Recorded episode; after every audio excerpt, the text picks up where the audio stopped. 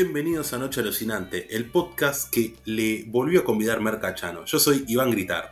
¿Y quién está aquí a mi lado? Ian Undery, el único, el más grande, el exitoso, el que... ah, El mejor y más grande. ¿Cómo te trata el verano, Ian? Estamos volviendo para nuestra tercera temporada al fin. Sí, sí, no, no pudimos llegar a presentar el podcast en, en La Palusa, íbamos a ir después de, de Chano, pero nos comió el tiempo con la presentación de Tambiónica, no pudimos hacer la presentación en vivo de, de Noche Alucinante, pero, pero volvimos, volvimos mejores. Pero por suerte tuvimos, por suerte tuvimos trabambalinas con Suki Waterhouse y Robert Pattinson.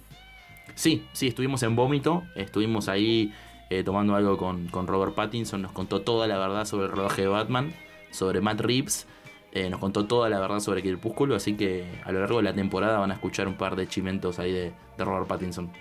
Nos contó que Kristen Stewart y Colin Farrell tienen el mismo olor por alguna razón. El mismo olor a mujeres, eh, porque están con las mismas mujeres, son la misma persona, pero varía el género, pero sí, sí, sí, nos contó eso. Pero reluqueado, sí, reluqueado, exactamente. Sí. ¿Viste, viste que. eh, Viste que está todo este mito de que Harry Styles es un, es un chico gay, pero digamos la industria musical lo encubre porque creen que no va a rendir, que él es gay y salía con Louis Tomlinson, el otro de One Direction, boludo. Ah, pero vos estás hablando de Lore Teorías. 2011, 2012, de, la- no, no, de las actual, no, no. Eso continúa, ¿eh? Nunca pensé, nunca, nunca pensé que las Larrys iban a llegar a Noche Alucinante. Sí, llegaron, llegaron las Larrys. No, pero me sorprende cómo se olvidó rápidamente que Kristen Stewart, básicamente, a todas luces, es una chica lesbiana a la, que, a la cual le obligaron a hacer como que le gustaba Robert Pattinson en un momento.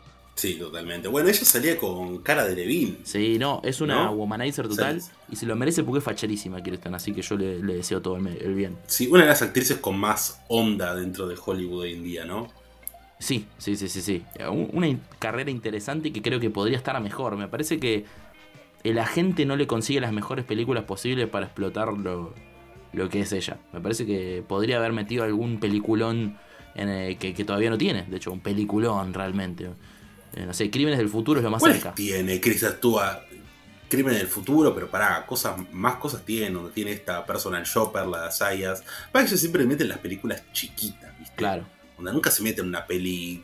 No, no se mete en una de. No está en ninguna de Scorsese, ¿no? No. Ni Scorsese, ni de Tarantino, ni ninguno de esos. Podría estar en uno de Tarantino, de hecho. Thomas Anderson. Podría estar. Una de Paul Thomas Anderson. También. Y si ella es la crítica de la nueva película de Tarantino, la última, ¿qué me contás? Ella hace de Pauline Kael, ¿qué te parece? Me encanta como todo. Onda, Tarantino nunca dijo que va a ser sobre Pauline Kael, pero todos le, leímos crítica mujer en los 70 y dijimos, ah, es sobre Pauline Kael. Sí, Pauline a- Kael. Aparte él es fan, Claramente. él es fan de ella. ¿Viste los Oscars? Los vi, los vi, los vi. Eh, los vi con gran atención, de hecho, pero no me decepcioné porque no esperaba nada. No como otros Oscar que tal vez mi ingenuidad me hacía que, que, que algo adentro mío quiera un poco de justicia, tal vez, como si eso fuera algo posible, ¿no? En un- una entrega de premios. Pasa que medio que ya fue. Ya está, onda. Yo creo que está. tuvimos una luz en medio del túnel que fue el 2019 donde ganaron todos los que tenían que ganar. Pero después de eso, onda, toda la- todas las entregas de los Oscars post pandemia fueron aburridísimas, pero aburridas con ganas, ¿eh? Para mí esta Muy última fue... Esta por lo menos tuvo, Sí, tuvo el condimento de Argentina 1985. Muy bajo. Tuvo eso para nosotros. Muy poco, sí.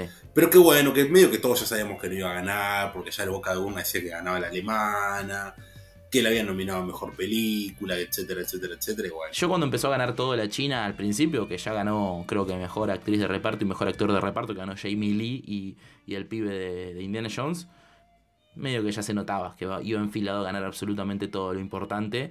Eh, la verdad que no la vi, no, no, no puedo opinar si, si fue justo o injusto. Vi varias de las nominadas que me gustaron mucho, pero, pero no, no puedo sumarme a la No, polémica. justo las que, las, que yo, las que yo vi no ganaron prácticamente ninguna nada, porque Top Gun ganó algo, creo que ganó sonido, ¿no? Top Gun. Sí, sonido nomás. Avatar ganó efectos especiales, después de Falman no ganó absolutamente nada, Elvis no ganó nada, ¿Seremos The mufa? No ganó nada. ¿Seremos mufa? Seremos Mufa quizás, ¿no? Sí, ¿sabes que bueno, yo tenía... pero Tar no ganó nada y yo no vi Tar. No, yo tampoco. Pero ya sé de qué se trata. Ah. Bueno, ponele. Yo pensaba que Austin Butler tenía, pero cantadísimo, el premio Mejor Actor. Y no me hubiera parecido mal, porque me gustó su interpretación, pero. Pero bueno. No, yo quería, onda, con el corazón quería que gane Colin Farrell por The Banshees. Pero era obvio que le iban a ganar Brendan Fraser por todo lo que lo, que lo envolvía, ¿no? Y el- la historia del comeback ya se dijo que, que garpa mucho. La verdad que la peli tampoco la vi, la, la, la ballena. ¿no? Sinceramente, creo que como nunca. El vallenato. El vallenato, como nunca me pasó, que termina la, la, ceremonia y al otro día no tenía el más mínimo interés por ver las que no vi. Hay años anteriores que me dejé alguna que esta la voy a ver y las terminé viendo, pero este año ya sé que no voy a ver nunca eh, All Quiet on the Western Front, The Whale. No, All Quiet on the Western Front no la voy a ver nunca. No. No, voy a ver nunca Woman Talking. No voy a ver ni en pedo Triangle of Sadness. Tan capaz la vea porque, qué sé yo, Kate Blanchett haciendo una lesbiana enojada. ¿Por qué no? Eh, y bueno, y Everything Everywhere me causa un poco de curiosidad, tengo que decir. Eh, nada. Sí, Es una peli que levantó mucha polémica. Y a mí lo que me pasa es que cuando una película es tan, pero tan comentada y cuando se estrenó hace meses y yo me tuve que fumar todos los comentarios en redes sociales, es como que me gusta dejar pasar un tiempo como para no entrar con la cabeza tan, sí, tan cogida. infestada de, de eso. Sí, onda, onda como bueno, voy a esperar a que pase un poco, estar con la mente más fresca, sin demasiadas ideas al respecto y recién ahí verla. Total, bueno, las películas no se van a ningún lado. Sí, a ver, a ver, lo Va a único estar que ahí es- para verse dentro de 10, dentro de 15 años. No sé, eh, no sé. Eh, a mí lo que me genera intriga es que la única película que yo vi tan unánimemente una, un odio por parte de cierta cinefilia fue por eh, la de Kerry Mulligan, ¿cómo se llama? La de la mujer, la de Rip and Revenge. Promising Woman. Bueno, esa película levantó mucha Sí, polvareda. La vi y me generó el mismo efecto. Me pareció repugnante en muchos aspectos audiovisuales. Pero siento que Sí, pero no creo va. que. Creo que son otro tipo de, de odios que despierta. Creo que Promising Woman, onda, un odio en el que estuvimos bastante. Va, no odio, porque para qué odiar una película, ¿no? Pero eh, el mismo tipo de crítica, ¿viste? De esta peli me parece que se va como un poco por, eh, por un lado que no se quiere ir, que es medio torpe narrativamente, que tiene un montón de cosas malas a nivel. ¿Qué carajo estás diciendo? ¿No? Yo creo que el odio de Everything Everywhere es. Ah, me pareció una poronga y están premiando una peli que me parece una poronga. Eh, así que murió el cine. Onda, eso es lo que yo veo. No sé qué tan buena o mala será Everything Everywhere. Así que tampoco no la voy a defender ni a criticar. Pero. qué sé yo, muchachos. Se siente un poco exagerado, ¿viste? Onda, si. Cada un mes sale una película que está matando al cine, si cada un mes hay un evento que está matando al cine, entonces Medio, medio no, no tontito el la cine. muerte del cine. Medio tontito. el Sí, cine. ¿no? Onda, Medio como-. Onda, deja, deja, los que se mueran si es tan fácil matarlo, qué sé yo. Sí, medio tontito el cine, si se muere tan fácil, chicos. Medio tontito. Eh, lo que, pa, me parece que esa gente no entiende que el cine es más vivo que todos ellos. Porque cuando ellos fueron, el cine fue y vino 20 veces. Cuando ellos se compraron el jean, ¿sabes qué hizo el cine? Se hizo las bermudas. Eso. El cine te ve primero, básicamente. ay, El cine te ve primero, bien. Eso me parece un buen punto final para nuestra charla de los Oscars. ¿Qué? Pero yo creo que, para un último comentario sobre los Oscars, es que es algo en lo que creo que todos nos enganchamos en un momento de, de primera cinefilia, si Sí. querés. Donde, de, bueno, sí, donde a ver que estas son las pelis del momento, voy a verlo. Pero cuando ya medio que, donde no es por hacerme pretencioso tampoco, pero cuando medio que ya viste un par de cosas, cuando medio que sos de salirte un poco de- del radar de lo, si querés llamarlo mainstream, si querés llamarlo clásico, si querés llamarlo eh, canónico, etcétera, etcétera, etcétera, medio que te chupa un huevo, ¿viste? Sí. Como, qué sé yo. Hay una situación cuando te, te pones en perspectiva de que hay 110 años de cine en los cuales en cada año salieron unas 50 películas que seguro valen la pena ver y te das cuenta que no te va a alcanzar la vida para ver ni la mitad de las películas piolas que hay en la historia, que no te mueve la aguja, eh, las 10 películas que mejor le cayeron a una academia puntual en Estados Unidos. Un grupo de, un grupo Sí. de viejos meados en Hollywood, Los Ángeles. y- y actualmente no solo viejos meados, también gente que la verdad que no me, no me interesa su, su opinión del cine, pero no porque sea nefasta. No me interesa saber qué opina, no sé, Tina Fey de las películas, no me interesa. No me, me chupa un huevo, la verdad. Pero. ¿Qué opina Jimmy, Jimmy Kimmel de las películas? Claro, ¿Qué ¿qué opina Jimmy? ¿Qué ¿Qué opina? quiero opinar. Igual pero co- yo como ¿Qué show. mierda me importa? Yo como show debo decir que lo trato de seguir, lo, lo quiero amar como sea para, para no volver jamás, boludo. Porque posta quiero, quiero que me guste, quiero, quiero reírme una vez más para recordar el Ian chiquito que, que, que se cagaba de risa y le gustaba ver tipo los Oscars cuando tenía, no sé, 15, 14, 13. Mira, yo las, únicas las únicas entregas, yo lo empecé a ver a partir de el que ganó Bertman, que fue película de 2014, pero entrega 2015. Sí. Y creo que las únicas entregas que ah, recuerdo que me hayan entretenido postas fueron esa, la del año siguiente, que es la que ganó Spotlight, y la del 2019-20, que fue la que ganó Parasite. Después, onda. Va, bueno, la de La La Land y Moonlight tiene el condimento ese del final de última, pero qué sé yo. Medio que es una anécdota del final, así como es una anécdota el año pasado lo de Will Smith y Chris Rock. Este año no tuvimos nada realmente, Nada, ¿no? no dejaron ni eso. No, no, boludo. pasó nada. Ni eso. No, el, no. único, no, el único momento que se, que se asemeja es cuando el, el productor ejecutivo de Everything Everywhere dijo, porque lo que importa son las ganancias, no la gente. Se, si se equivocó, viste, dijo al revés la frase y fue el único, lo más cercano a un chasco. Buena frase igual. Mentir. ¿Miente? No, no, no. ¿Miente el Igual, muchacho? No le pregunten al estudio Warner en 1930 qué opinaba de esa frase, si, si les dolió esa frase. Porque había un par que estaban, no, ¿cómo que importa más? No, ¿Cómo que no importan más las personas? ¿Cómo? No le pregunten a Jack Warner. No le pregunten a Jack Warner qué opinaba sobre... ¿Eh? No. Eh, No, no le pregunten a David O. Selznick. No, no les pregunten nada. No, literalmente Hollywood es, históricamente se construyó sobre la idea de que el, el profit está antes que las personas. Eh, eso no quiere decir que las películas que surgieron de esa lógica eh, sean películas moralmente reprochables, pero es una lógica que ha tenido el- toda industria cinematográfica a lo largo de la historia. Siempre está por delante la ganancia. La Pero gente- por algo ha llegado a ser tan, tan grande y dominante Hollywood desde el vamos. Obvio, obvio, obvio, No, Es una cuestión de dinero siempre. Totalmente. Pero, pero bueno, así, esa me parece una gran frase igual para después ir a preguntarle al productor, che, bueno, vi, vi que te equivocaste en el... ¿Cómo que me equivoqué? ¿Qué? Yo dije todo bien, ¿eh? Me parece que... Claro, hubiera- si yo fuera él, ya está, onda, sigo, sigo con esa, muero en la mía. Claro, aparte ganaste el Oscar, ¿qué, qué te importa? Hiciste que gane un Oscar un par de chinos, boludo. Hiciste que gane el Oscar eh, Michelle llegó, que, que yo, igual para, a mí pasó, último comentario de los Oscars. Primero cuando ganó Michelle llegó, no sé cómo se pronuncia, dije, oh, qué paja, otra vez los chinos, de vuelta, basta, basta con el... Pero después Bajo dije, otra vez los chinos. Michelle, Michelle llegó, la verdad que es una grande total. Hizo unas películas en Hong Kong increíbles. eh, tiene esas películas tipo eh, Crouching Tiger, Hidden Dragon, esas están buenas. Yo a Michelle llegó, le banco este Oscar a la carrera eh, tardío. Se lo banco. Se lo banco más que. Estuvo rara igual esa la movida de- del posteo de Instagram igual, eh. Está bien. Como, estuvo, estuvo raro. Está bien. Ay, a mí lo que me llamó la atención es como, pero flaca, acá medio que está diciendo de que vos te lo mereces por ser minoría y porque la otra tiene dos, es como, ¿no estás tirando un poco abajo vos también? Onda? Sí, sí, sí, sí, sí. Bueno, lo que hizo. eso con- es lo que me llamó la atención. Lo que hizo contraste es que ese mismo fin de semana, Michelle llegó, como si ven el, el, el letterbox o el currículum vitae, es una actriz legendaria en Asia, es una actriz eh, mega taquillera que ha participado en clásicos, que participó con todos los directores que importan de Asia. Eh, y ese fin de semana fueron los premios de Asia, los Oscars asiáticos.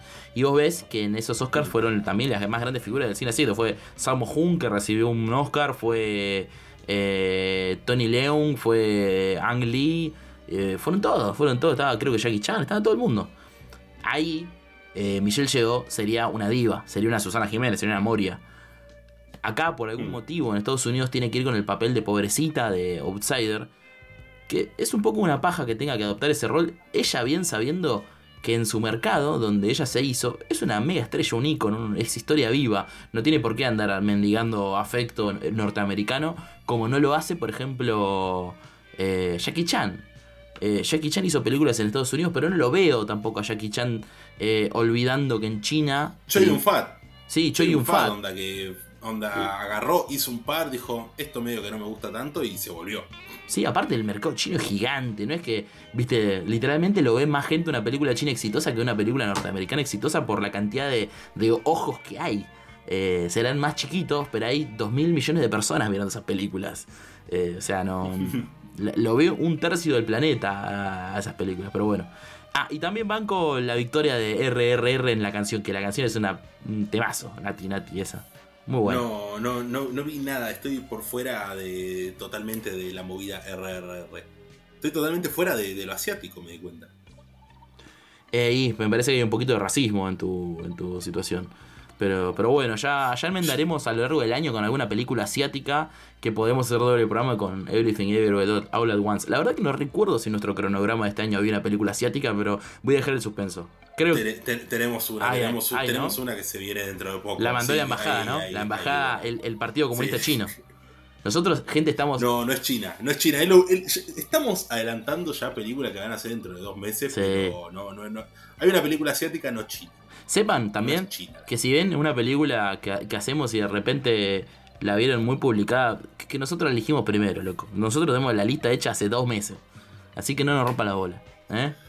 El, pro- el problema es cuando hace- eh, nosotros hacemos la lista y no, nos la primerean sin saber. Uy, nos ha pasado, nos ha pasado. Eh, podcast que... Nos ha pasado que decir, uy, mira, se, se- se- sacaron un capítulo de esta peli y ya fue, no ay. vamos a hacer.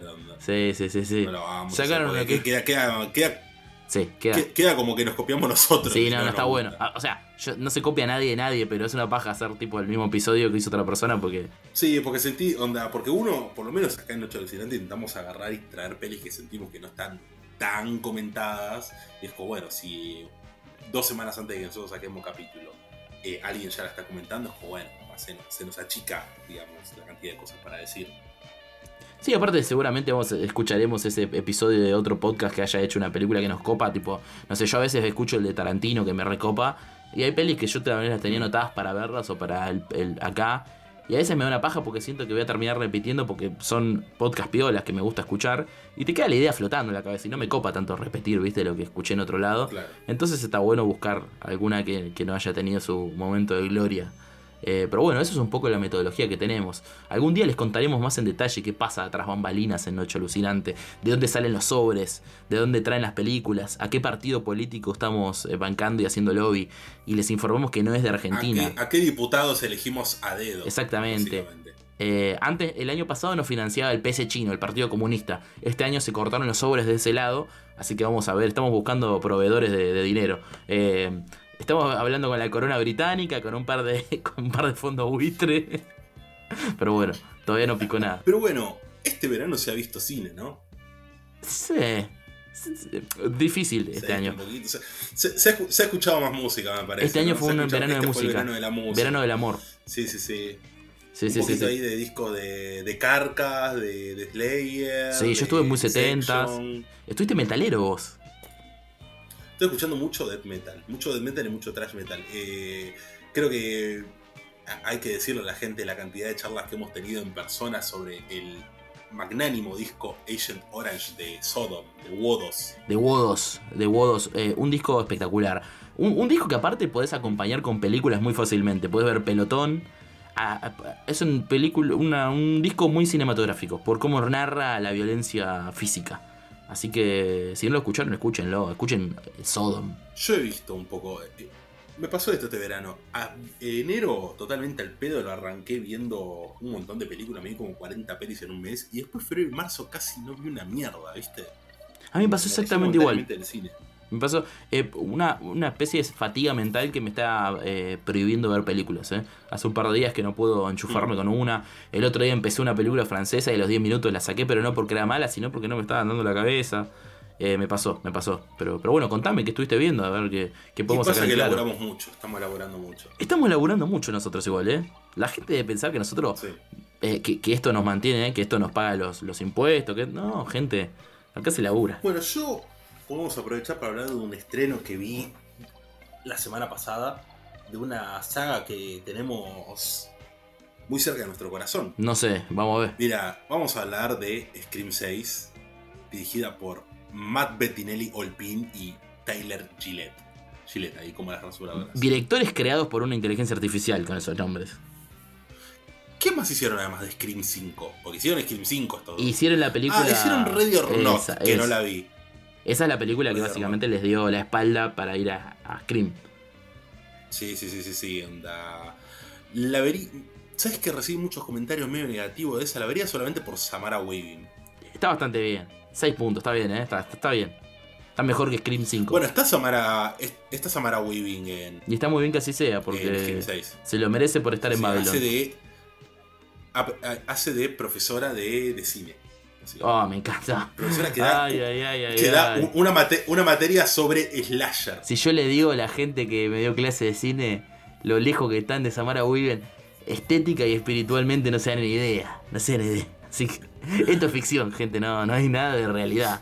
Bueno, pero vamos a poner las cartas sobre la mesa. Scream 6 es una gran película. Es mejor que la 5, desde el vamos. Claramente no es mejor que la 1. No diría que es mejor que la 4. Ahora, ¿es mejor que la 2 y la 3? Mm, para mí anda medio por ahí, ¿eh? Ay, es muy buena, boludo. Es muy buena. Siento que es la película que posta dijeron, bueno, vamos a meter toda la carne al asador de la saga. La vamos a meter acá. Onda, realmente lo vamos a pensar como una franquicia, que es un. Es algo que dice en un momento el personaje de. ¿Viste la, la cinéfila de la 5? La que es la, la Randy de la 5. Sí, La que es la hermana del chabón de. de ¿Cómo se llama? De. de Booksmart. sí. Bueno, en un momento dice, bueno, esto ya no es una secuela, ni una recuela, ni uno- esto ya se convirtió en una franquicia. Y eso cambia las reglas. Y ahí da toda la explicación de, bueno, qué es lo que pasa con una franquicia. Y la verdad es que sí, porque lo tiene todo. Tiene personajes de las primeras, tiene, vuelve Hayden Panettiere, Kirby de la 4. Gran personaje. Están todos los personajes de la 5, hay un montón de referencias a la 2 y a la 3 y están todos básicamente. Están todos menos Sidney. Mamita. Eh, y la verdad es que me gustó, me, me- me gustó onda, siento que es una de las... Porque uno medio que es divertido el, el decir, bueno, ¿quién mierda es el asesino? Pero yo siento que por lo menos en la 5 era un poquito obvio. ¿No te pasó a vos que en la 5 era un poco obvio que era el novio de la mina y la, la loquita a Time in Hollywood? Sí, yo creo que está tan reducido en la carta de posibilidades en la 5 sin irse un delirio, que ya 20 minutos antes que lo revelen ya es este o este. Tenés... Sí, eh, sí. No, hay, no hay mucha vuelta. Y, y los últimos 50 A mí me minutos... pasó que en esta con, Sí, con las 6 me, me sorprendió bastante. Onda. Le dan una buena vuelta de tuerca. Es una gran, ¿cómo decirlo? Un gran tributo a lo que es toda la saga y a todo lo que significa Scream. Y me parece que nada, que es una. Podría entrar tranquilamente en un top 3 de la saga. Y además algo que me, gustó, onda, hablando con un poquito de spoilers, pero que bueno, que es Scream, sabes que hay ciertas cosas que van a pasar y sabes que básicamente al malo al final lo van a terminar de hacer cagar como hicieron cagar a Stu Marcher, como hicieron cagar a la madre de- del chabón este de, de Billy Loomis en la 2, al director de cine en la 3, etcétera, etcétera, etcétera. Claramente al malo lo van a terminar haciendo cagar. Y siento que es una de las películas en las que más se siente la furia de, de la protagonista, de Sam. Onda, como que siento que es como una matanza que es como que carga con todo el peso de las seis, de las cinco películas anteriores, como, ah, bueno, listo, este es el mal, lo vamos a hacer mierda. Y eso es lo que me encantó. de la queridísima Melissa Barrera, Sam Carpenter, ¿verdad? Melissa Barrera.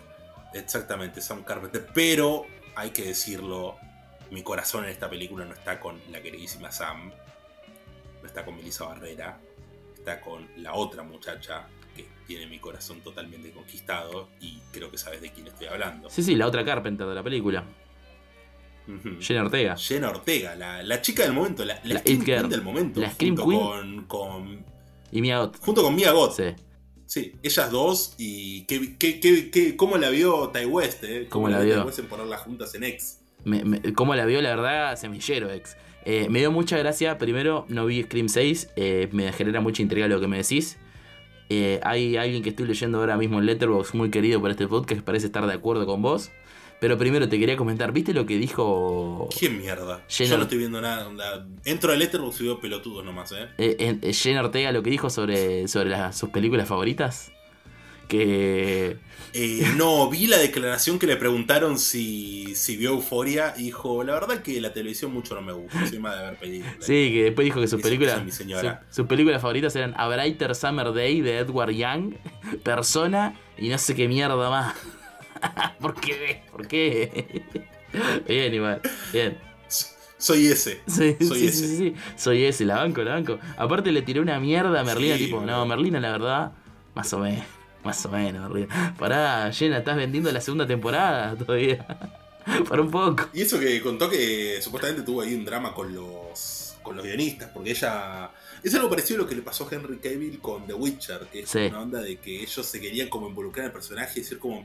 no, pero el personaje tiene que hacer como medio esto, más esto, esto está mal, esto está bien. Y los guionistas lo miran como diciendo, loco, no me rompas tanto las pelotas. Pero es como, dale, flaco, te está, te está queriendo involucrarse un poco en el proyecto, le interesa, pobrecita. Igual tiene un poco, o sea, hay que ver la situación. Pero a veces tienen razón los guionistas en que el actor va y te dice, no, pero estaría bueno. Hermano, querés leer todos los guiones. O sea, por las cosas que contó Jen Ortega, tenía razón Jen Ortega. Sí, Está por bien eso. que lo contó ella. Pero Igual le dio la razón Tim Burton, ¿eh? dijo que todos los cambios que propuso Jen Ortega le gustaron. Así que yo para mí estoy en el equipo ahí. Si lo, si lo, dice el director, si lo dice el director, el resto. Eh, cierra el orto. La boca. Cierra el orto. Sí, sí, el, el, guionista así todo, todo llorando. Usted atrás del árbol. vaya allá, vaya allá. Vaya a escribir. Ay, qué hijo de puta. Te decía. Algo más que quiero decir sobre Scream 6 es que. Ah, bueno, pará, termina, termina. Te decía lo del top. Eh, nuestro amigo. Amigo, ya lo. Ya, pero yo voy a jugar una paranoia total donde soy amigo de Joe Veos. Eh, que, que, si fuera argentino estaría en este podcast. Eh, según él, es su cuarta favorita de la saga después de la 1, la 2 y la 3, Scream 6. parece que le gustó. La bancó, le gustó ah, más que la 5 y la 4. ¿Le gustó tanto la 4? Es la que menos le gusta, ¿No parece. ¿Le gustó tanto la 4? Mirá vos. Es la que menos le gusta. No, no, yo la 4 es la, la, segunda mejor. ¿Y sabes por qué, eh, eh, por qué puedo entender que no le gusta a Joe Wego la 4? Porque hay una situación. Eh, un tipo como Joe Wego que filma en, filma en fílmico, seguramente ver Scream 4 y con el color. Ah, sí, que se ve horrenda. Es, la peor, la que se ve.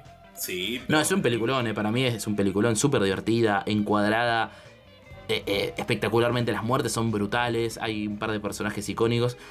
El tema es que es un, una síntoma de la época, lo feas que se veían las películas digitales entre el 2005 y el 2010 y pico. Y bueno, le pasó a Michael Mann. Loco como Wes es muy loco cómo Wes Craven pudo crear, onda, las dos sagas de terror que creó, eh, entre las dos, aunque él no haya dirigido todas, onda, él dirigió entre Pesadilla y Scream dirigió cuántas? Seis películas de las 13 que son. Sí. Pero todas están mínimamente, menos Pesadilla 6, todas están mínimamente buenas. Qué loco eso, ¿no? Y bueno, el que sabe, sabe, hermano. ¿Qué quería que te diga? Eh, pasa que él tiene... ¿qué, cabeza para crear una, es una franquicia, una propiedad intelectual que sea tan... Para mí es eso. pueda recrear constantemente. Porque ponle, yo veo las de Viernes 13 y es como, bueno, hay algunas que me gustan mucho otra capaz me molan un poco, hay que decirlo. Pero esto, 13 películas y dos están buenas, mínimamente. Yo siento que justamente esa saga Viernes 13 es la otra más sólida después de Pesadilla. O sea, de, no sé, 10 películas, 6 están bien, 7. Y se me ocurre que la, única que les compite, pero ya es un gusto muy personal, es la saga de Chucky, porque yo amo, básicamente me gustan todas. Eh, o sea, no hay ninguna que no me guste. Ah, yo, el tema es que solamente vi de las, creo que 6, 7 que son, solamente vi 3. La primera, la novia y la de la chica en silla de ruedas. ¿Cuál era? Las maldiciones, ¿no? Sí, de la, ah, las viste redes ordenadas encima. Sí, sí, sí, sí. Claro, bueno, eh, yo las amo todas realmente. Así que, pero, pero hay algo en lo que vos decís que, que Wes Craven tiene una facilidad para crear personajes jóvenes, queribles, identidades copadas. De hecho, lo logra en esa película que no le gusta a nadie, que a mí me encanta, que es eh, Curset, la de la mujer lobo, que actuó Cristina Ricci. A mí me encanta esa película. Y lo, único, lo último que quería comentar sobre Scream 6 es que es muy loco cómo está bien, está muy bien adaptado el hecho de eh, pasar una ciudad, ¿viste? Porque los slashers que funcionan así más en suburbios es como, bueno, por lo general el asesino agarra a su víctima en solitario y es una escena de uno contra uno, básicamente, ¿no? O en suburbios o en un bosque, o etcétera, etcétera, etcétera. Haga como transcurre en una ciudad, se siente muy como la cosa de, bueno, onda, cuando aparece Ghostface, eh, tiene que básicamente, onda, está amenazando con un cuchillo a como mínimo 5 o 6 personas. Porque están en medio de la ciudad y hay gente, hay civiles, o los agarran en el departamento que están todos juntos es como que se, siente la incomodidad de la ciudad, ¿viste? El hecho de, que, sea más incómodo, de que esté más lleno de gente, de bueno, de que el body count probablemente es el body count más grande de todas las Scream, toda la gente que muere, y siento que es algo que lo supieron trasladar muy bien en el tono. Y hablando de Nueva York, vamos a pasar a hablar de otra película Apa. Algo nada que ver, que es una peli de 1978 dirigida por Claudia Will llamada Girlfriends. La historia de una fotógrafa vive con su mejor amiga hasta que ésta decide casarse y mudarse. Y es básicamente la historia de esta fotógrafa interpretada por Melanie Myron, llamada Susan, eh, básicamente teniendo que sortear la vida en soledad, teniendo que sortear la vida en soledad, teniendo que ver si me encuentro, un novio, si no se lo encuentra, si va y se culea a alguien, si no se lo culea, del romance, de la amistad, de que su amiga la siente cada vez más distante, etcétera, etcétera, etcétera. Y es básicamente una franceja de los 70. Bien. Si te gustó Franceja, si te gustó Fleabag, si te gusta Woody Allen, mira esta película, porque está un poco todo eso, ¿viste? Tiene como ese clima de, las pelis de los 70 de Woody Allen, donde esa cosa, bueno, neoyorquina y un humor medio intelectual por momentos, donde la gente como muy bohemia, etcétera, etcétera. Y la verdad me, me gustó mucho. Y encima actúa el amigo Eli Wallach. Un genio. El feo. Un genio. Hace, hace de rabino. ¿Qué? Bueno, el Sí, nombre lo tiene. Sí, sí, sí, el, el Wallach lo tiene, pero. Onda, cuando uno lo conoce de hacer de, de, de Tuco en El bueno, el malo y el feo, es como, ya te- como que te queda como medio. como latino el chabón, ¿viste? Sí, sí, sí, sí, tiene una cosa ahí. Mira, como, como- como- lo, lo- lo- lo sentís como con esa etnia, pero bueno, acá nada que ver. Eh, la verdad, muy linda película. Eh, ¿Sabes que yo- A diferencia de Frances Ha, porque me parece que es una peli que claramente se da la comparación, porque es una trama muy parecida de, bueno, la chica que se pone triste porque su roommate se fue, su mejor amiga. Seguramente la vio Eh. Noah Baumbach, estoy seguro. Sí, pero No chance. obviamente, hermano, obviamente, claramente. Eh, siento que capaz Frances Ha es más como una chica que claramente es un pez fuera del agua. Y siento que Girlfriends es como un poco más cínica por momentos de cómo puede ser que esta pobre piba esté tan rodeada de gente tan idiota, ¿viste? Claro. Que tan terriblemente estúpida, pero bueno, onda. Eh, gran personaje el de Sus- Susan Weinblatt. Sé que yo tenía la idea, yo esta película la tengo pendientes un montón ahí en la watchlist, pero tenía la idea que era más callejera, que era más áspera, porque la relacionaba con eh, no, no, películas, no, no, es- ¿no? es Yo la relacionaba artsy, mucho con, más artsy, más con, con pelis, eh, las pelis picantes de Nueva York, tipo, eh, hay una que se llama Square Garden, que es do- de dos amigas que hacen una banda punk y nada, heroína, eh, problemas amorosos, pero súper áspero, incluso en la forma, ¿no? En lo formal. O, o pelis tipo Suburbia, la de la de los rockeritos ahí que viven por, por los afueras. No, es más un drama de departamento, ¿viste? Ahí va. Más como eso, onda.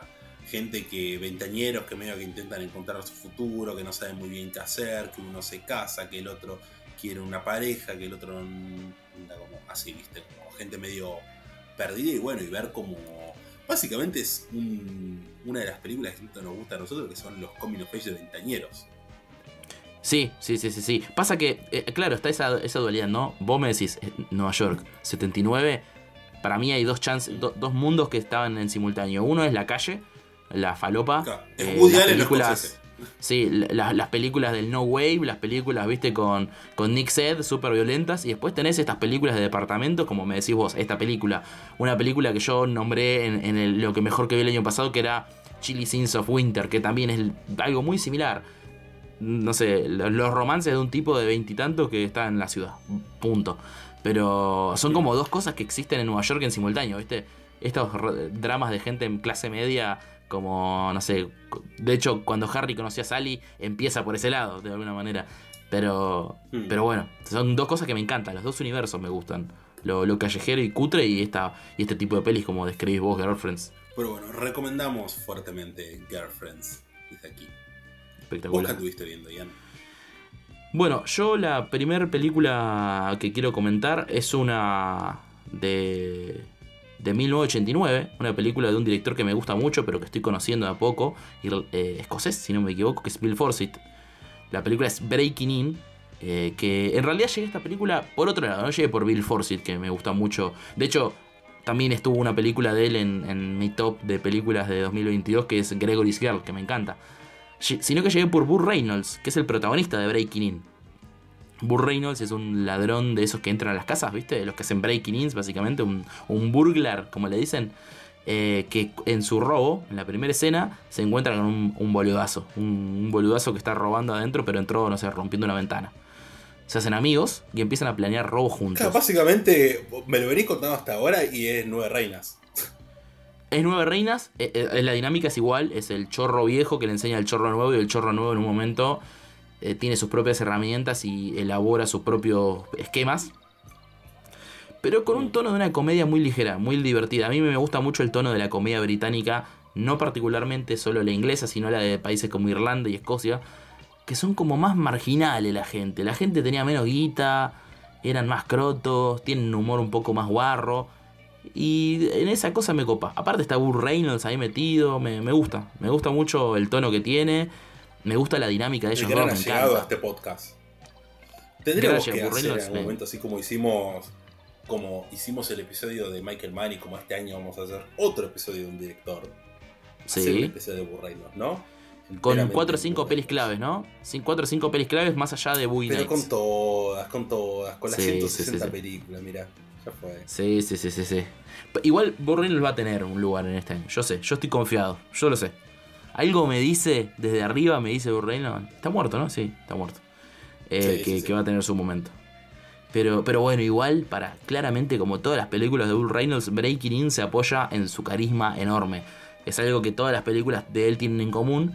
Que en algún punto la peli se apoya en que el tipo es divertido, que es canchero, que te cae bien, que parece buena gente.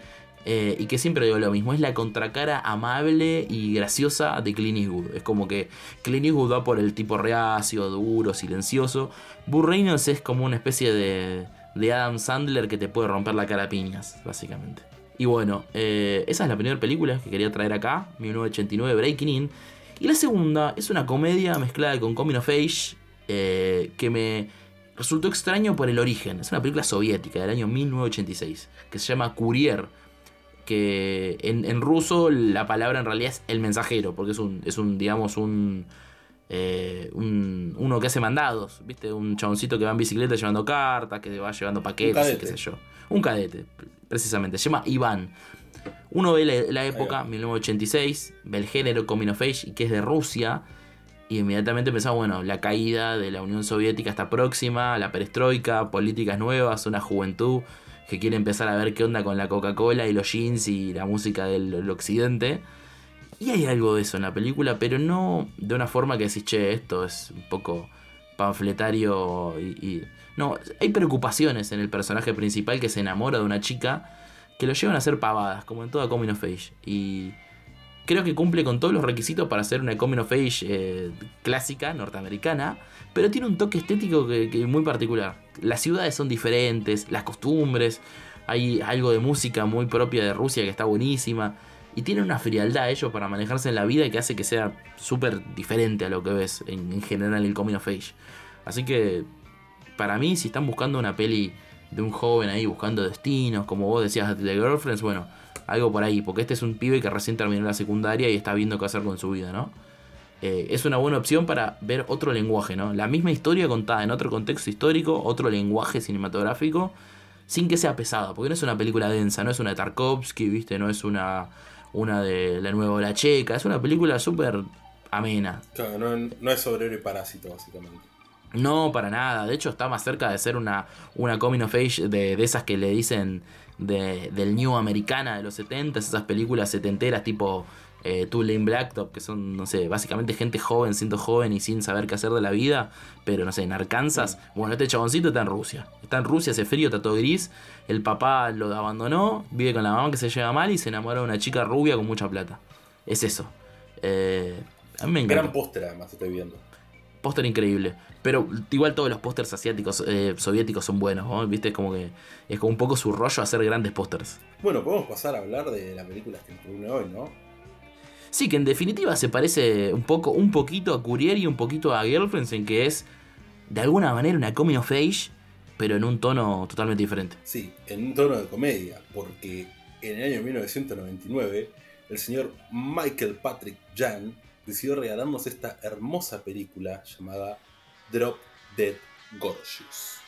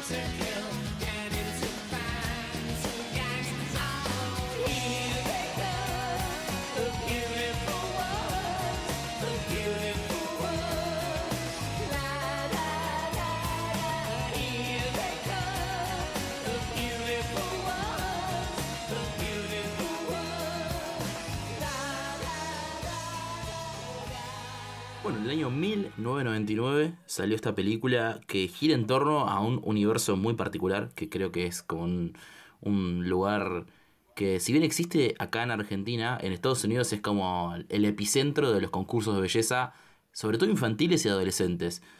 Y esto está particularmente en Top Dead Gorgeous, está en un pueblo chiquitito, creo que si no me equivoco es de Minnesota, o uno de esos esas regiones sí, de Minnesota, donde la protagonista, que es Kirsten, Kirsten Dance, el Amber, es una chica que sueña con, con ganar ese, ese, esa competencia. Pero bueno, eh, eh, la película está estructurada como una suerte de documental, documentando los días previos de a... documentary. De como un documentary. documental. Claro, los días previos a la, a la competencia. Y bueno, conocemos a Amber, que es la protagonista, que es Kirsten Dunst, pero también a las otras concursantes. Está Denise Richards, que es Rebecca, que es, eh, digamos, la hija del poder. Rebecca Ann Lehman. Exactamente. Eh, y bueno, hay, hay, hay otras Tenemos chicas. a Alisa, que es nuestra queridísima Brittany Murphy, y a Leslie Miller. Amy Adams, onda. Amy Adams totalmente pre, pre todo tipo de fama. Pre The Office, claro, pre, pre todo. Una, una, Sí, una sí. niñata, así es. Eh, bueno, Kirsten creo que tenía 17 en esta película todavía, 18 como mucho. Eh, un- una película espectacular. Porque me parece que acá lo que destaca más, si bien la historia es súper divertida, el guion está prendido fuego. La, la guionista, de hecho, es una ex concursante. de- o sea, hay, hay, una, hay un conocimiento de primera mano de las dinámicas eh, súper enfermizas que se tienen. Pero el formato lo es todo para nuestra película. La forma en que está contada y el recurso del documentary para mí eh, le da un nivel de comicidad a todo.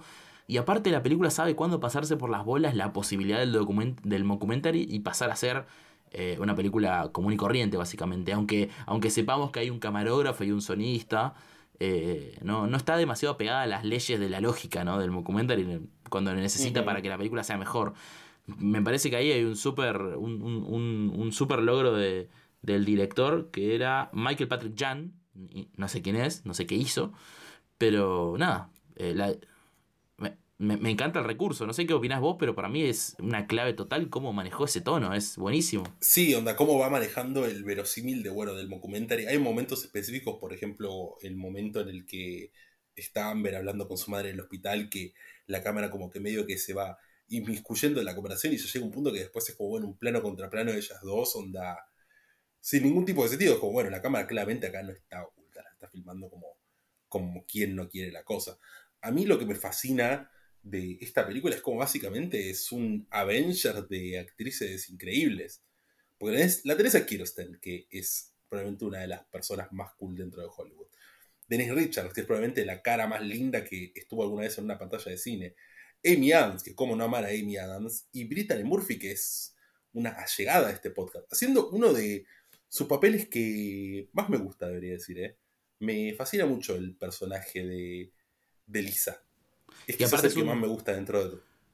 Es un derivado ¿Mm? de los papeles que ha hecho Brittany en, en su carrera, que es el de la el de la tonta querible, que es como el del primer el primer papel, por ejemplo, que tiene en, en Clueless, que es como su su, su breaking in.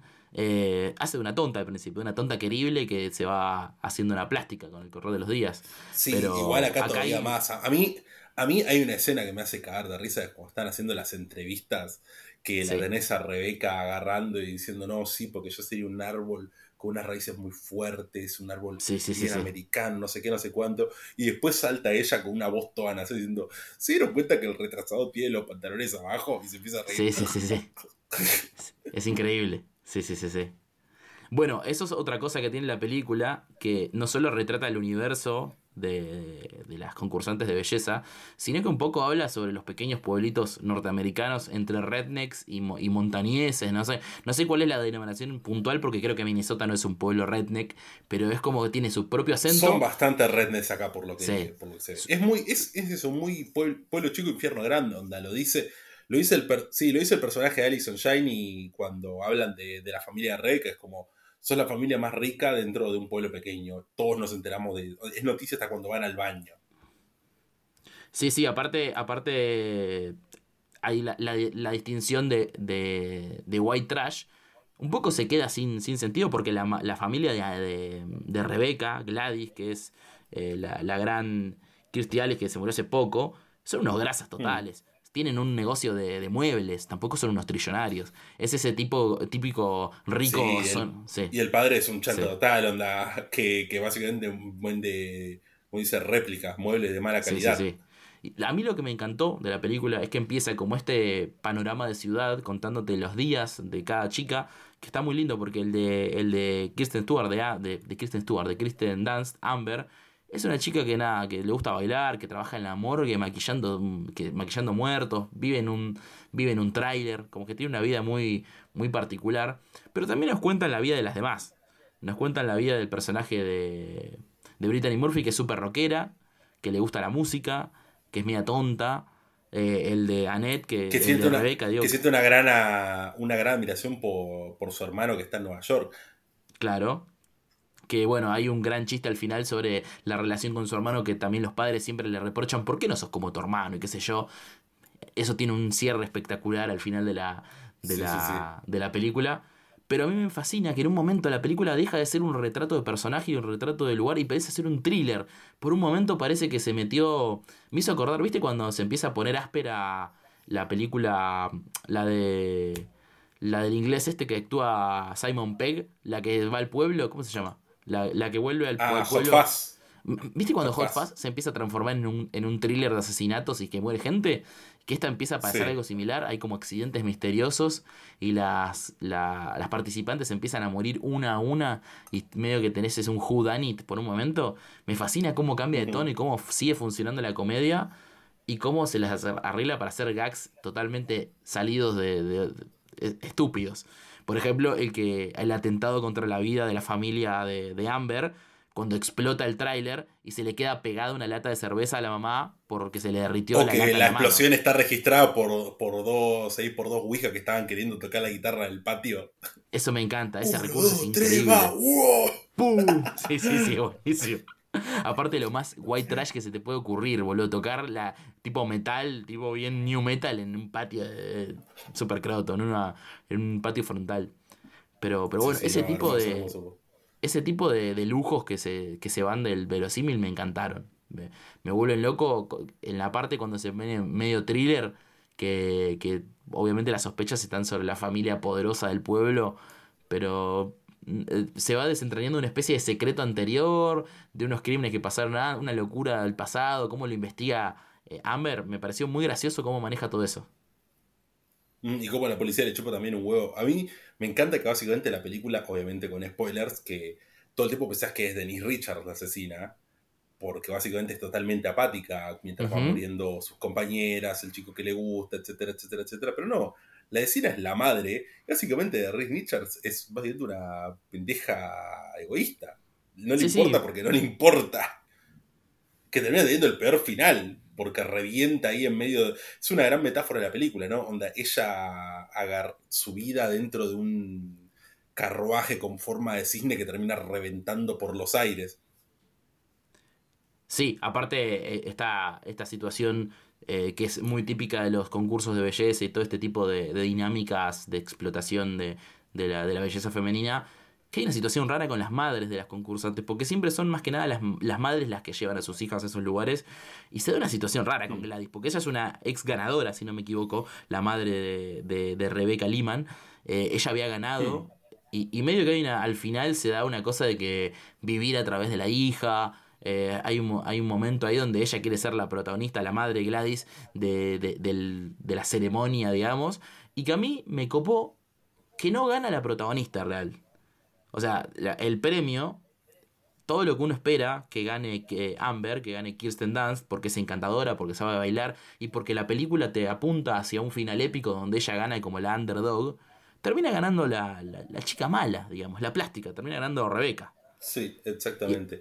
Y, además hay una, hay una cosa muy onda maravillosa que es que básicamente porque muere el personaje de Richards y porque todas las otras chicas cuando va a la competencia estatal se intoxican, que ella puede llegar a las nacionales, básicamente por pura cuestión del azar es que el personaje de Kirsten Dunst llega ahí. Pero también por cura, por cura cuestión del azar, es que después estar al final que ella terminó siendo una periodista porque básicamente estaba en el lugar correcto en el momento correcto. Claro, exactamente. Es como que es como totalmente antimeritocrática la película al final, porque bueno, al final no depende de nada más que suerte. Sí, sí, sí, sí. Aparte, eh, o sea, por un lado, ella logra eh, competir en el final, en la, en la primer gran final regional en Minnesota, en el pueblo, que el premio es un viaje que patrocina una empresa de, de tipo Avon, tipo de, de productos cosméticos truchos, gracias a que el personaje de, de Brittany Murphy le cede su traje porque hubo una tramoya para dejarla afuera. Hay una cuestión de ahí de amistad que yo y uno dice, bueno, hay un sacrificio de un personaje evidentemente para que éste logre su cometido. No lo logra y después como decís vos, todos los triunfos de ella no es por ni porque es la más simpática, ni la más linda ni nada. De hecho hay un momento en que llega a un lugar y claramente son todas más hegemónicas que ella. Si bien Kristen Dunst tiene un encanto que uno lo, lo, ve porque es una actriz increíble y traspasa la pantalla, cuando va a las nacionales, son todas chicas más altas. modelos supermodelos, son todas. Y a mí me encanta, me, me, me, llama mucho la atención el detalle como cuando ella pasa a las estatales y a las nacionales, todo el resto de las chicas se ven como mujeres adultas, son de más de 20 años. No, no como ella o como el resto de las chicas de la película, que parecían todas adolescentes.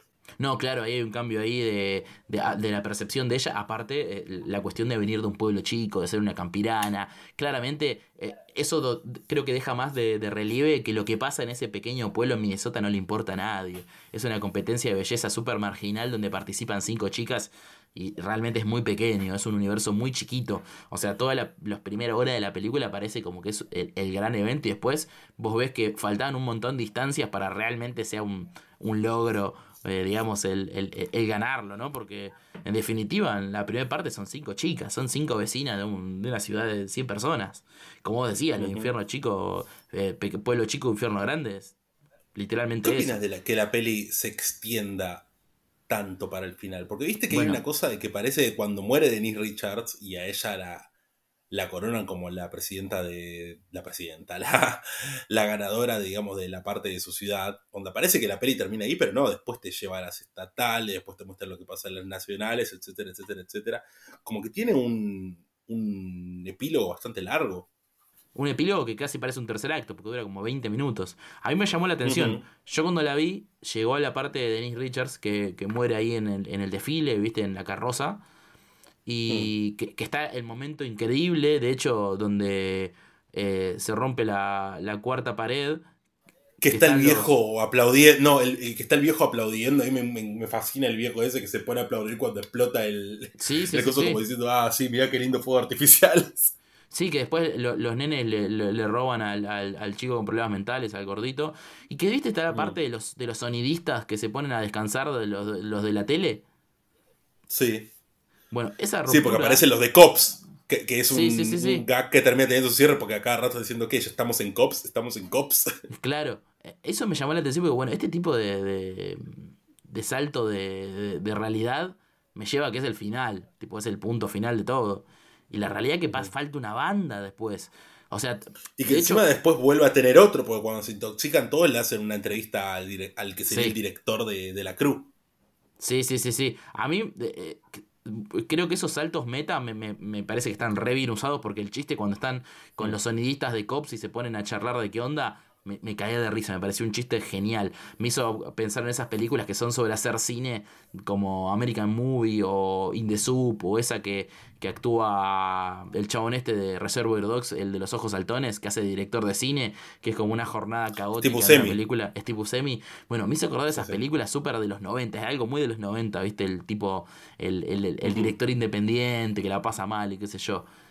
Pero después me sorprendió porque vuelve al mismo código anterior y de hecho te cuenta con unos re detalles la, todo el camino a las nacionales y las, provinciales y las nacionales. Y aparte tiene un final bastante anticlimático porque llegan en el bus con las chicas y cuando llegas ves que quebró la empresa, que se canceló la, el concurso de belleza. El fisco, el fisco le, lo cerró, básicamente. Por y las chicas hacen concha todo. Eh, hacen concha el lugar, tipo empiezan a romper todo, bardean ahí. Me, me parece un final bastante anticlimático, pero interesante, en, definitiva. Pero me descolocó eh, al principio, porque no esperaba que, tuviera tanto epílogo y que construyera algo tan distinto, porque después tiene, eh, como decís, lo de que se hace periodista ella y qué sé yo, y vuelve a repasar lo que le pasó a los otros personajes. Es un final no malo, pero sí extraño. Qué gran personaje el de. Si qué gran personaje el del retrasado. Es increíble. Aparte, aparte. Es espectacular, boludo. Es un gran alivio cómico. Un personaje que, si te pones a pensar, hoy, hoy en día no, no sé si, si pasaría los filtros de Hollywood, ¿no? Y el, del pederasta, cuando le preguntan qué opina de las niñas, dice, no, de no, no ese es terrible. Ese es, excelente. No, Nunca estoy cerca de chicas adolescentes, onda. No, no, es que me excite, porque por, eso lo estabas preguntando, ¿no? sí, sí, sí, es, es, increíble, es increíble, boludo. Y cuando están, cuando están practicando en la calle y el chabón se pone a ver, tipo las empieza a grabar con la cámara. no, no, esto es, esto es para el, para, bueno, para el concurso, ¿viste? Para llevar registro, qué sé yo. Me hace reír muchísimo. Vos también tenés una cámara y nadie te dice nada. Claro, es buenísimo, buenísimo. Eh, es un gran Ay, Dios, a mí siempre cada vez que la veo me da una reimpresión el momento en que la pibita esta, la que tiene la mordida del perro, que da mal el salto y se encaja el banquito en medio de la entrepierna. Sí, sí, sí, sí. Qué dolor, hermano, qué terrible. Bueno, el humor de esta película es bastante áspero, no me esperaba que fuera tan áspero. La chica, la chica moribunda, que es la antigua ganadora que está en silla de ruedas, no me esperaba hmm. ese, tipo de humor tan border. A mí me, es muy cruel, sí, sí, es muy cruel me parece que eso... Y todo el tiempo se, está yendo a las. Eh, con relación a lo que decías antes, todo el tiempo está yendo a las antiguas ganadoras, porque se va a la madre de Rebeca, se va esta chica a la anoréxica, incluso a la bibliotecaria del colegio, que dijo: Yo fui la primera ganadora en el año 1940 y pico. Que es una mierda. La obligaron a agarrar, la, obligaron a agarrar y dar su tiara para reciclar para el ejército. Sí, sí, sí, sí, sí, y es una poronga la chavana.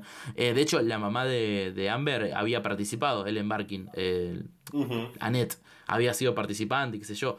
Eh, el, cast de mujeres adultas que tiene, Christy Ali, Ellen Barkin, Alison Jenny, que es la mujer, Loreta, que es un personaje que me encanta. Loreta me hizo cagar de risa, que es como de suerte de la tía. solterona. La tía solterona, que aparte es recogelona porque se levanta a los pibes, es una G de mal. me vuelve loco. Es un personaje divertidísimo y lo que yo te quería llevar. que me encanta. Ah, sí, para decir. Sí. No, que me parece que hablamos mucho de estas películas. Hablamos de. De My Cheerleader. En su momento eh, charlamos sobre. No le hicimos capítulo, pero la tenemos presente: Slams of Beverly Hills. Hablamos de esta película ahora. Y me sorprende cómo todas estas estéticamente y a nivel humor son todas herederas directas del tipo de cine que hacía John Waters. Me sorprende cómo el chabón logró que su tipo de cine y su humor border y su típico, su, representación quiche. Bueno, un poco, Detroit, Rock City también tiene un poco eso, ¿no? sí. como una película rockera, pero tiene como otros elementos, onda, el tipo de personajes que se van cruzando, cómo usa la cámara, onda, un código muy noventero. Sí, aparte reírse, no reírse, pero, pero estar en el código con lo, feo y lo, y lo grasa, esa es la palabra, lo grasa, lo quiche, ¿viste?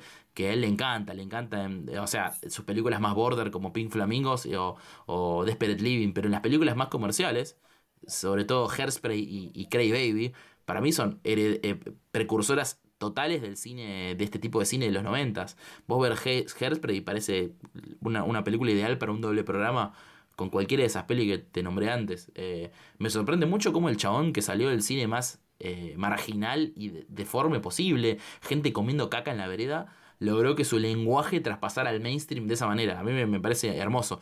Otra película que tiene un lenguaje John, Waters es Breaker, la que actúa esta piba, la que, la que está en. Sí, sí Ross McGowan.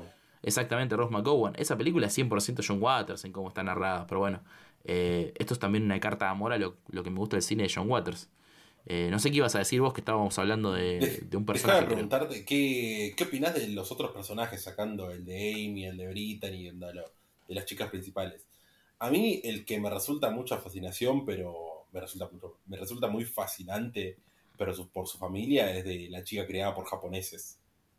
Ah, ese es, ah, esa cosa súper impostada que tienen esos dos poncas de, ah, yes, I'm American. Onda, y esa, la, boludo, la sonrisa del chabón que hace el padre, onda.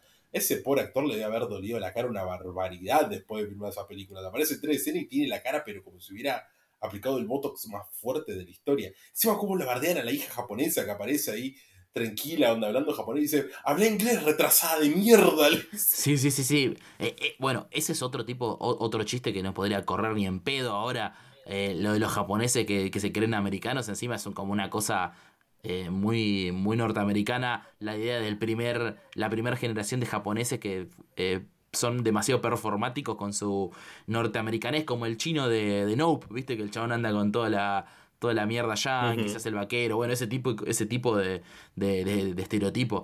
Pero sí, es- ese me encantó, es, es brutal el de la familia japonesa y la piba ahí. Em, lo que pasa es que lo que volvíamos antes, el, el cast de actrices es tan fuerte en estas cuatro principales que las deja un poquito de lado de las otras. Lo que tiene es que el guion este, el guion de, de mm, Drop Dead Gorgeous, me parece que la genialidad es que es muy generosa con sus personajes secundarios. Les permite a todos tener mínimo un gag increíble en la película. Y eso hace que se sienta más mejor hecha. O sea, vos ves una comedia en donde todos los personajes tienen un gag que te acordás. Eh, eh, inmediatamente sentís que la película tiene una estructura increíble, que es graciosa. Porque no, no- hay chistes que son de personajes que están dos segundos en pantalla. Sí, sí, sí, totalmente. A mí me encanta el momento. onda, es muy graciosa la señora que siempre está con Christy Ali, Mindy Sterling. Sí, Que sí. yo, cuando la vi, el personaje de Aire, yo pensé que era la actriz que hacía de la madre de Matilda. Y no, no es la, la que hace de la madre No, de no le, Matilda. da- no le Pero da es medio parecida. Algo hay, algo hay. No. Sí, sí, sí. Pero como si Matilda también es de los 90, boludo, principio de los 2000. Bueno, pero es muy joven la señorita Caramelo, boludo. No sería miel, ¿no? No, la madre, boludo, la Ah, la madre, madre. la madre. Ah, vos decís la que la- es la mujer de. Sí, la que es la mujer de Sí, DeVito sí, sí, la película. La mujer de Nievito, sí, sí, sí, sí. Sí, sí, pero Bueno. no, no, no es ella. Ti- Tiene el momentazo ese cuando se están peleando en los vestidores eh, Kirsten Dunst y Dean Richards, que Kirsten empieza a decir, la odio, la odio, y ella dice, sí, sí, todas la odiamos, todos la odiamos. Sí, sí, sí, sí, sí. ¿No te parece que hay, un, hay una onda noventera? En, eh, citaste de vuelta a Matilda.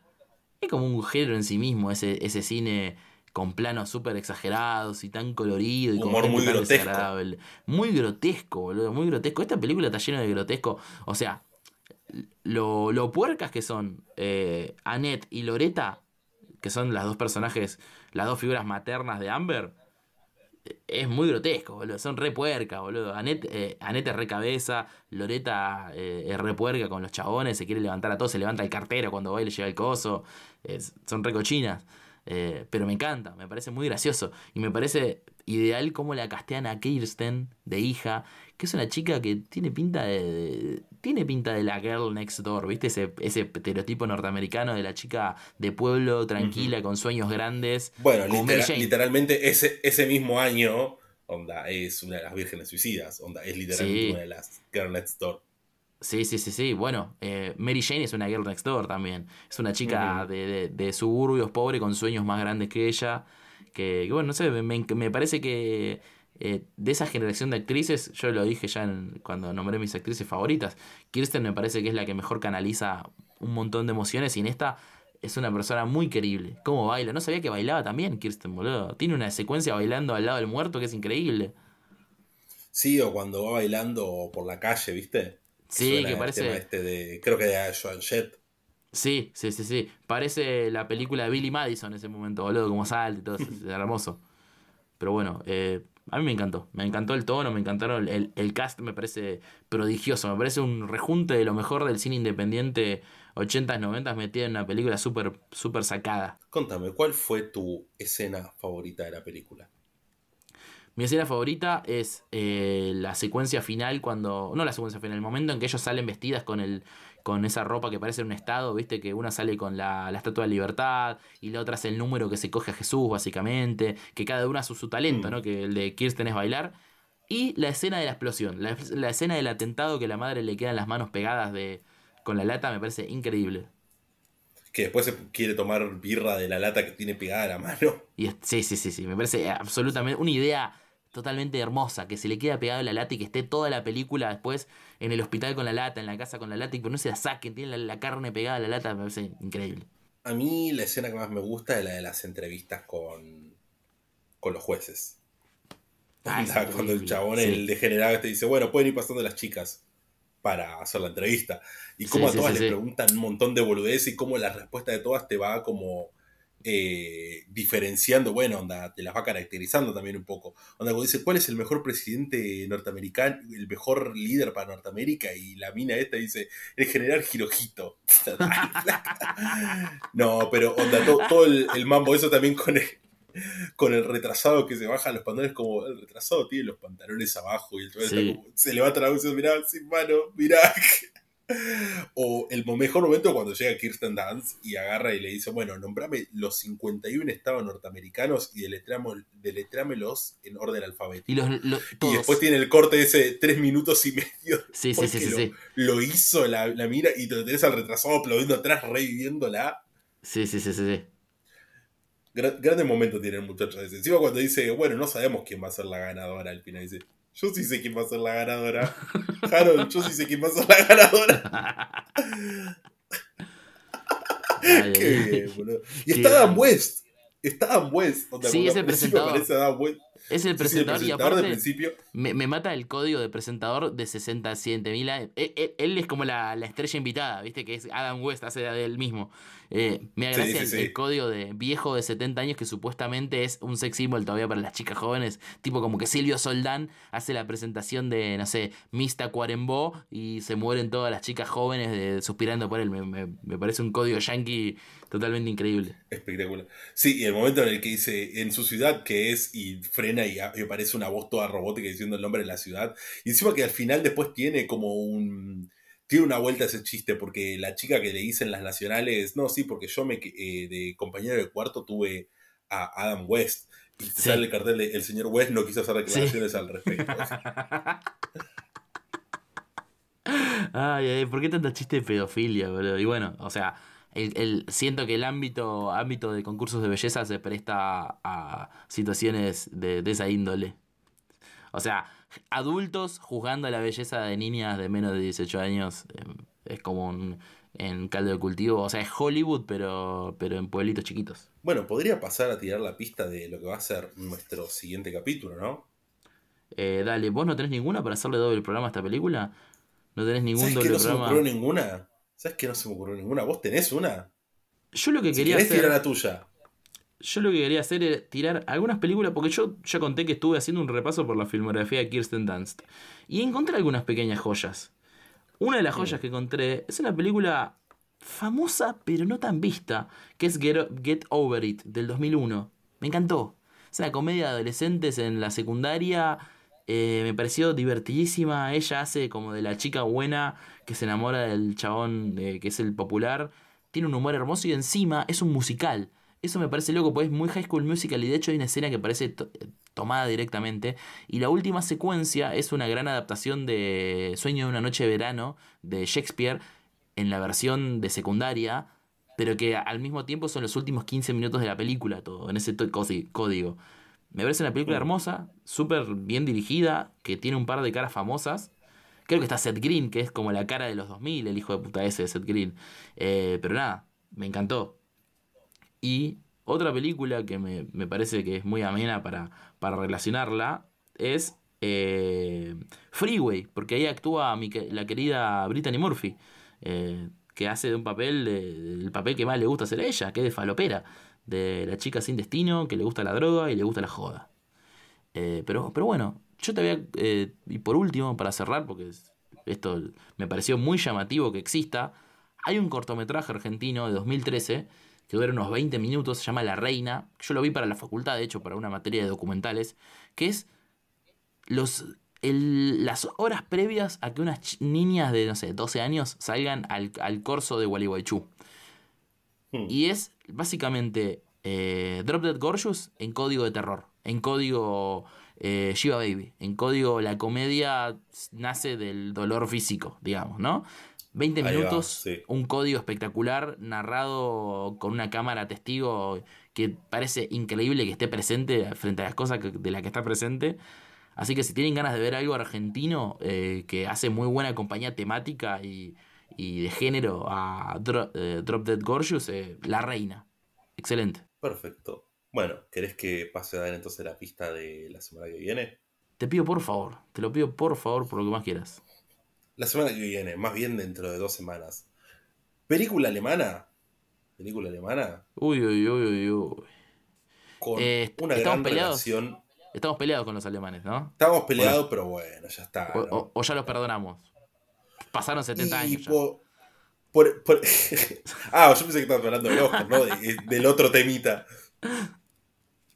Ay, ay, ay, ay, ay los Oscars. Eh, muy relacionada con la música. Película alemana muy relacionada con la música. Coming of Age, ¿no? Coming of Age, exactamente. O sea, eh, literalmente coming. Pero bueno, película Coming fuerte. of age. Sí, espero que, le, que, que- que- que estén atentos a eso. Eh, yo la verdad que no tengo más que decir, que vean Drop Dead Gorgeous y que se dejen de joder las bolas. Yo, eh, ¿cómo es el nombre en español en la Argentina? ¿Era Muérete Bonita o Muérete Preciosa? ¿Cómo era? ¿Sabes que no sé? Yo me acostumbré a decirle muérete preciosa, pero. Es un, me- A ver, es un gran si nombre. me das un segundo, lo, lo busco así rápido. Dale, perfecto. Eh, bueno, mientras eh, Iván chequea esta información, los queremos invitar a ir a todas nuestras redes, a ir a Twitter e Instagram, que ahí se van Muérete a todas bonita. nuestras novedades. Muérete bonita. Eh, Muérete, Muérete bonita. bonita. Busquen el póster de Muérete bonita. Si alguien tiene el póster argentino de Muérete bonita, eh, mándenos un mensaje porque lo queremos ver. Estuvimos viendo pósters extraños de esta película. Queremos ver el póster argentino, si es que existe. Pero bueno, como estás diciendo, pueden seguirnos en Twitter e Instagram, Noche Vigilante, para estar enterados de todas nuestras novedades. Esto ha sido todo por hoy. Yo soy Iván Gritar. Y yo soy